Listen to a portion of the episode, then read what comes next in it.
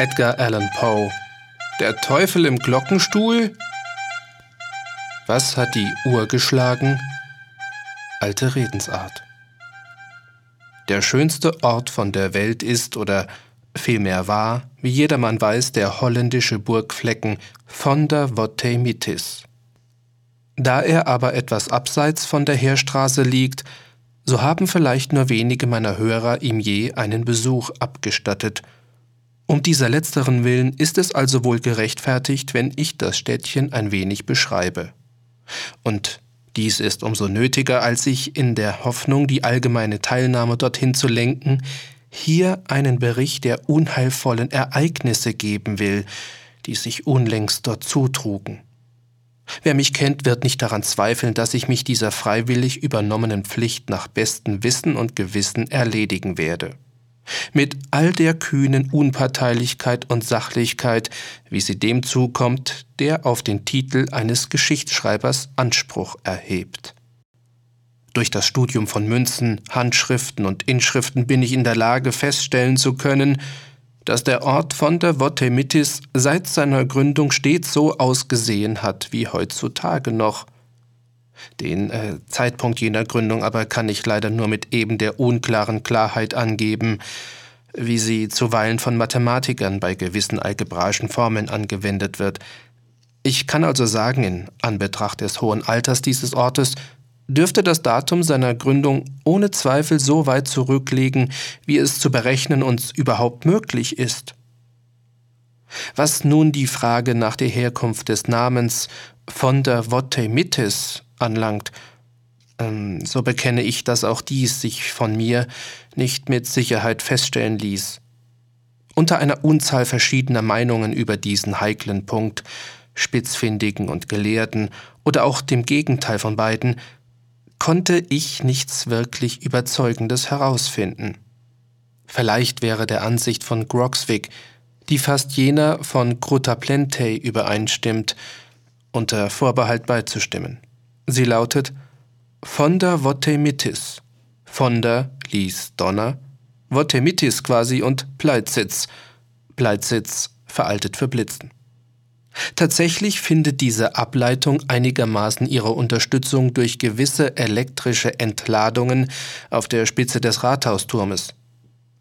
Ich muss jedoch in einer so wichtigen Frage die Verantwortung ablehnen und verweise den Hörer auf die Oratinculae de Rebus Praeteritis von Dundergutz.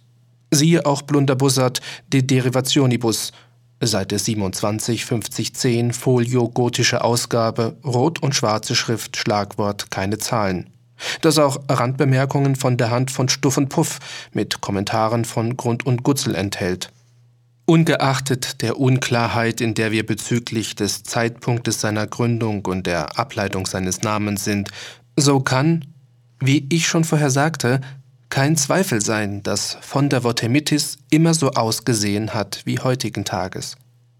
Der älteste Mann im Ort weiß von keiner, auch nicht der geringsten, Veränderung des Ortes, und in der Tat, schon der Gedanke an eine solche Möglichkeit ist eine Entweihung. Der Burgflecken liegt in einem kreisrunden Tal von etwa 400 Metern Umfang, das von sanften Hügeln umgeben ist die zu überschreiten die Bevölkerung nie gewagt hat. Sie begründet das damit, dass nach ihrer Meinung auf der anderen Seite überhaupt gar nichts mehr sei.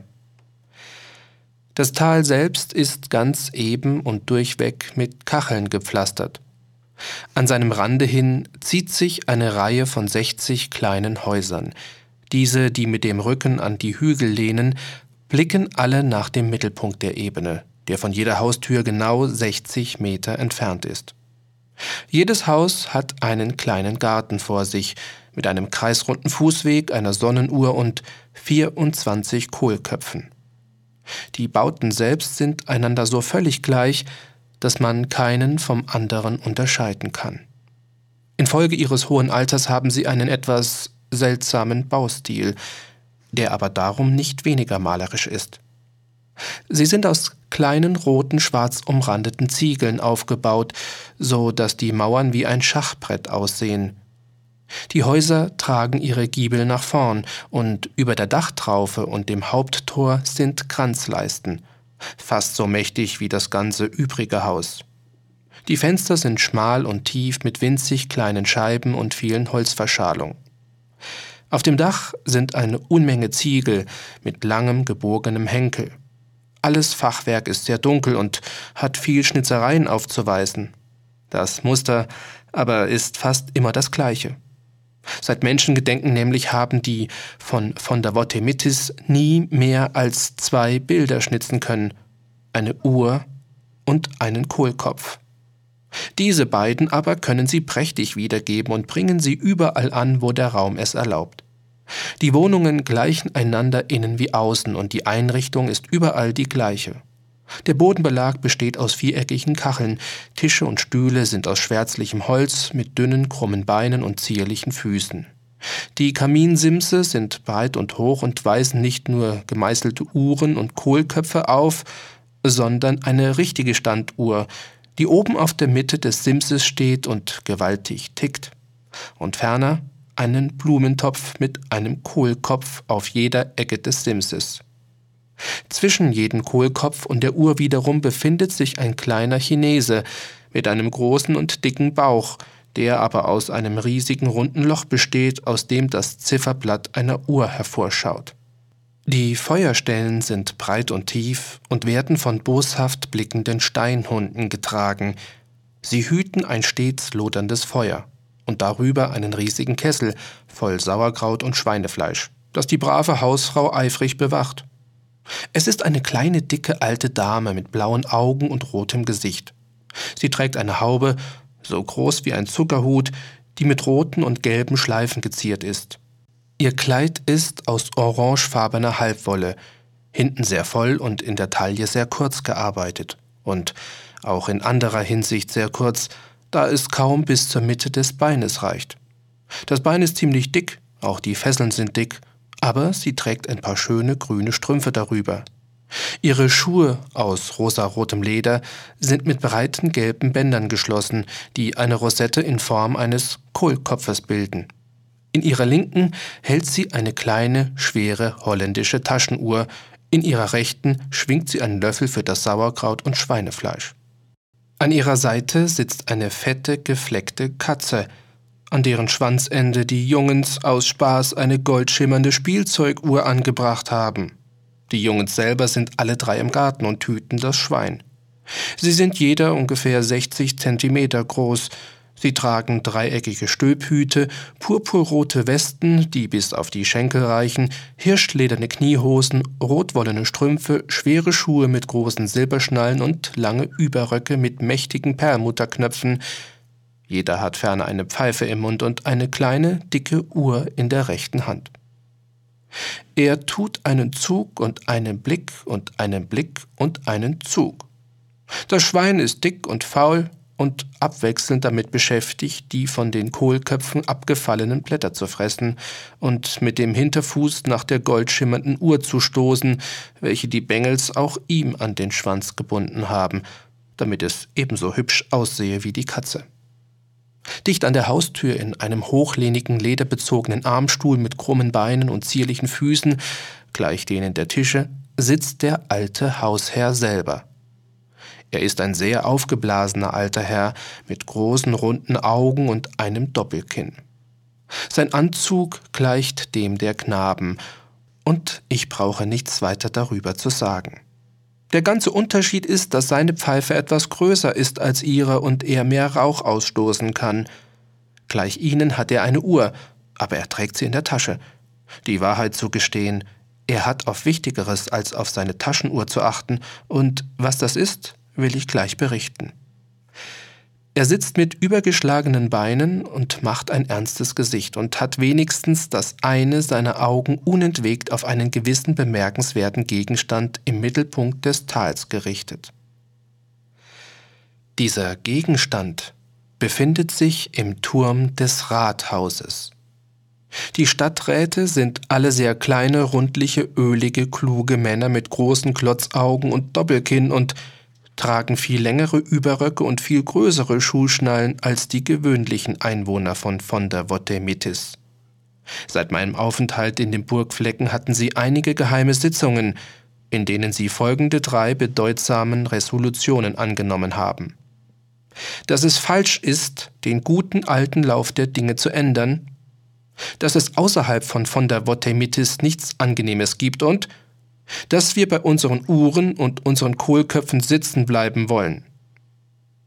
Über dem Sitzungssaal des Rathauses ist der Turm, und in dem Turm ist der Glockenstuhl, in dem sich seit unvordenklichen Zeiten der Stolz und das Wunder des Ortes befindet, die große Turmuhr des Burgfleckens von der Votemitis. Und das ist gerade der Gegenstand, auf den die Augen der alten Herren gerichtet sind, die in den lederbezogenen Armstühlen sitzen. Die große Turmuhr hat sieben Zifferblätter, eins auf jeder der sieben Seiten des Turms, so dass es von jedem Stadtteil gesehen werden kann. Diese Zifferblätter sind groß und weiß und ihre Zeiger schwer und schwarz. Da ist ein Turmwächter, dessen einziges Amt es ist, die Uhr zu bedienen. Dieses Amt aber ist die angenehmste aller Sinnekuren, denn bisher war an der Turmuhr von von der Votemitis noch nie etwas in Unordnung gewesen. Bis vor kurzem hätte fast schon diese Vermutung für ketzerisch gegolten. Seit den entlegensten Zeiten, deren die Archive Erwähnung tun, hat die große Glocke die Stunden ordnungsgemäß geschlagen, und dasselbe war der Fall mit allen den anderen großen und kleinen Uhren im Städtchen. Nie wieder gab es einen so pünktlichen Ort. Wenn der große Klöppel es für angebracht hielt, zwölf Uhr zu sagen, so gingen alle seine gehorsamen Nachfolger gleichzeitig ans Werk und gaben den Ruf wie ein richtiges Echo zurück. Kurz, die guten Bürger liebten ihr Sauerkraut, auf ihre Uhren aber waren sie stolz. Alle Leute, die ein Amt haben, werden mehr oder weniger respektiert. Und da der Turmwächter von von der Votemitis die beste aller Sinnekuren hat, ist er der bestangesehenste Mann von der Welt. Er ist der Hauptwürdenträger des Burgfleckens, und sogar die Schweine blicken mit einer Art Ehrfurcht zu ihm auf. Sein Rockschoß ist viel länger. Seine Pfeife, seine Schuhschnallen, seine Augen und sein Magen sind viel größer als jene der anderen alten Herren im Ort, und was sein Kinn anlangt, so ist es nicht nur doppelt, sondern dreifach. So habe ich also die glückliche Zeit von von der Votemitis gemalt. Ach, dass ein so schönes Bild auch seine Kehrseite haben muss.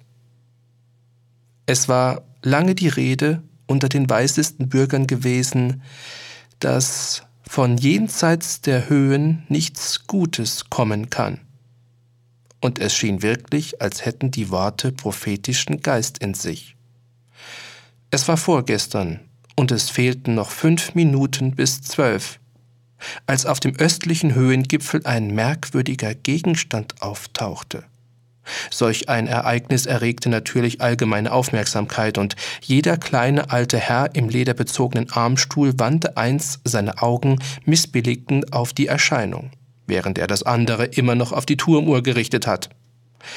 Als nur noch drei Minuten an zwölf fehlten, erkannte man den fraglichen seltsamen Gegenstand als einen winzigen, fremdländisch aussehenden jungen Mann. Er kam den Hügel in großer Hast herunter, so dass jedermann ihn bald gut sehen konnte.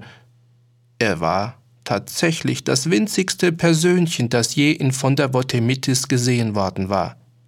Sein Antlitz war tabakbraun und er hatte eine lange krumme Nase, kleinrunde Augen, einen großen Mund und ein prächtiges Gebiss, welches er gern zu zeigen schien, denn er grinste von einem Ohr zum anderen. Vor lauter Schnurr und Backenbart konnte man von seinem Gesicht nichts weiter sehen. Sein Kopf war unbedeckt und sein Haar sorgfältig in Papillotten aufgewickelt. Sein Anzug bestand aus einem eng anliegenden, schwalbenschwänzigen schwarzen Rock, aus dessen einer Tasche ein sehr langer, weißer Taschentuchzipfel heraushing. Schwarzen Kaschmirkniehosen, schwarzen Strümpfen und klobigen Schuhen mit riesigen Schleifen aus schwarzem Atlasband. Unter dem einen Arm trug er einen mächtigen Hut und unter dem anderen eine Geige, fast fünfmal so groß wie er selbst. In seiner linken Hand hielt er eine goldene Schnupftabakdose, aus der er, der mit fantastischen Hopschritt den Hügel herunterstolperte, unablässig mit höchst selbstzufriedener Miene schnupfte. Guter Gott, war das ein Anblick für die ehrenwerten Bürger von von der Vottemitis. Offen gesagt, der Kerl hatte ungeachtet seines freundlichen Grinsens ein verwegenes und bösartiges Gesicht. Und wie er da geradewegs mitten ins Dorf hereinkorpetierte, erregte die seltsam klobige Form seiner Schuhe beinahe Verdacht. Und manch einer der Bürger, der ihn damals sah, hätte wohl eine Kleinigkeit dafür gegeben, einen Blick unter das weiße Taschentuch tun zu dürfen, das da so aufdringlich aus der Tasche seines Schwalbenschwanzes herausbaumelte. Was aber hauptsächlich geradezu Entrüstung hervorrief, war, dass der schurkische Windbeutel hier einen Wirbel und da einen Fandango drehte, aber nicht die leiseste Ahnung von dem zu haben schien, was man Takthalten nennt. Die guten Leutchen der Stadt hatten jedoch kaum Zeit, ihre Augen wirklich aufzusperren, als es fehlte gerade noch eine halbe Minute bis Mittag, der Kerl mitten unter sie sprang er machte einen Chassé hier, einen Balancé da, eine Piorette hier und einen Zéphyr da und schwang sich dann mit einem Satz hinauf in den Glockenstuhl des Rathauses, wo der erstaunte Turmwächter ängstlich und entrüstet schmauchte. Doch der kleine Kerl packte ihn sofort an der Nase, zwickte sie und zerrte an ihr, stülpte dem Mann den großen Hut auf den Kopf und trieb ihn ihm bis auf den Mund hinunter, dann hob er die riesige Fiedel und schlug ihn damit so lange und gründlich, dass die hohle Fiedel und der fette Turmwächter gemeinsam einen Lärm hervorbrachten, dass ihr darauf geschworen hättet, ein Regiment von Paukenschlägern bringe droben auf dem Glockenstuhl des Rathauses von von der Vottemitis dem Teufel einen Zapfenstreich. Es ist nicht festzustellen, zu welch verzweifeltem Racheakt dieser ruchlose Angriff die Bürger getrieben hätte, wenn nicht nur noch eine halbe Sekunde bis Mittag gefehlt hätte. Die Glocke musste gleich schlagen, und es war von höchster Wichtigkeit, dass jedermann nach seiner Uhr sah. Tatsache ist, dass der Bursche droben im Turm an der Uhr etwas Ungehöriges vornahm. Doch da sie aber jetzt zu schlagen begann, hatte niemand Zeit, auf seine Manipulationen zu achten, denn alle mussten die Glockenschläge mitzählen. Eins, sagte die Glocke. Eins, echote ein jeder kleine alte Herr im lederbezogenen Armstuhl in von der Votemitis. Eins, sagte auch seine Uhr. Eins, sagte die Uhr seiner Frau und eins, sagten die Uhren der Jungens und die kleinen goldschimmernden Spielzuguhren an den Schwänzen der Katzen und Schweine. Zwei, fuhr die große Glocke fort, und zwei repetierten alle Repetieruhren. Drei, vier, fünf, sechs, sieben, acht, neun, zehn, sagte die Glocke. Drei, vier, fünf, sechs, sieben, acht, neun, zehn, antworteten die anderen. Elf, sagte die Große, jelf, stimmten die kleinen Dinger bei. Zwölf, sagte die Glocke. Zwölf, erwiderten sie ganz zufriedengestellt und ließen die Stimme sinken. Und zwölf is it, sagten die kleinen alten Herren und steckten ihre Uhren ein. Aber die große Glocke war noch nicht mit ihnen fertig. Dreizehn, sagte sie. Der Teufel, schnappten die kleinen alten Herren, wurden bleich nahmen die Pfeife aus dem Mund und das rechte Bein vom linken Knie. Der Teufel! grollten sie. Dreizehn, dreizehn! Mein Gott, es ist dreizehn Uhr! Was soll ich versuchen, die furchtbare Szene, die nun folgte, zu beschreiben? Ganz von der Vottemitis verfiel sogleich in Jammer und Aufruhr. Was dies mit mein Bauch? heulten alle die Buben. Ich hab seit eine Stunde Hunger. Was dies mit mein Kraut? schrien all die Frauen. Et is seit eine Stund all gar. Wat is mit mei Piep? fluchten all die kleinen alten Herren. Donne und Blitzen, sie is seit eine Stund all aus. Und in Wut stopften sie sie neu, sanken in ihren Armstuhl zurück und pafften so wild und hastig, dass das ganze Tal im Nu mit undurchdringlichem Rauch erfüllt war. Inzwischen hatten die Kohlköpfe alle ganz rote Köpfe bekommen, und es schien, als sei alles, was die Gestalt einer Uhr hatte, vom leibhaftigen Teufel besessen. Die in die Möbelstücke eingeschnitzten Uhren drehten sich wie behext, während jene auf den Kaminsimsen sich vor Wut kaum fassen konnten und so unausgesetzt dreizehn schlugen und mit ihren Pendeln so toll herumwirbelten, dass es grauenhaft mit anzusehen war. Doch schlimmer als das. Weder Katze noch Schwein wollten sich länger die Vorführung der an ihren Schwänzen angebundenen Uhren gefallen lassen und wehrten sich in toller Flucht mit Kratzen, Stoßen und Quieken und Kreischen und Miauen und Grunzen und den Leuten ins Gesicht springen und ihnen unter die Röcke laufen und überhaupt mit dem grässlichsten Lärm und der scheußlichsten Verwirrung, die ein vernünftiger Mensch sich nur denken kann. Und um die Dinge noch verzweifelter zu machen, gebärdete sich der schurkische Galgenstrick droben im Turm ganz toll. Hier und da konnte man durch den Rauch hindurch einen Blick auf ihn werfen. Da saß er im Glockenstuhl auf dem Turmwächter, der der Länge lang auf dem Rücken lag. Zwischen den Zähnen hielt der Kerl den Glockenstrang, den er durch das Schwenken seines Kopfes hin und her zerrte, und damit solchen Höllenlärm vollführte, dass mir noch in der Erinnerung die Ohren klingen. Auf seinem Schoß lag die große Fiedel, auf der er mit beiden Händen ohne Sinn und Verstand herumarbeitete, der Tropf und die erbärmlichsten Gassenhauer geigte. Da die Dinge so übel standen, verließ ich voll Abscheu den Ort und bitte nun alle Freunde von Pünktlichkeit und Sauerkraut um ihre Unterstützung. Lasst uns gemeinsam zu den Burgflecken ziehen und die alte Ordnung der Dinge in Fontavottemitis wiederherstellen, indem wir den kleinen Kerl vom Turm herunterjagen. Diese Erzählung wurde gelesen von Matthias Vogt. Prinzenbuch Literatur entdecken. Was will uns eigentlich Po mit dieser Geschichte sagen. Hatte er keine Lust auf Grusel? Hat er Ärger bekommen von seiner Frau? Schreibt doch mal was anderes, was Nettes für die Kinder. Oder hat es einen politischen Bezug zu der damaligen Politik, die man auch heute auf heutige Politik. Ah, das ist aber jetzt. Es war beschaulich. Okay, okay, kein Grusel, makaber, naja, aber trotzdem eine schöne Geschichte.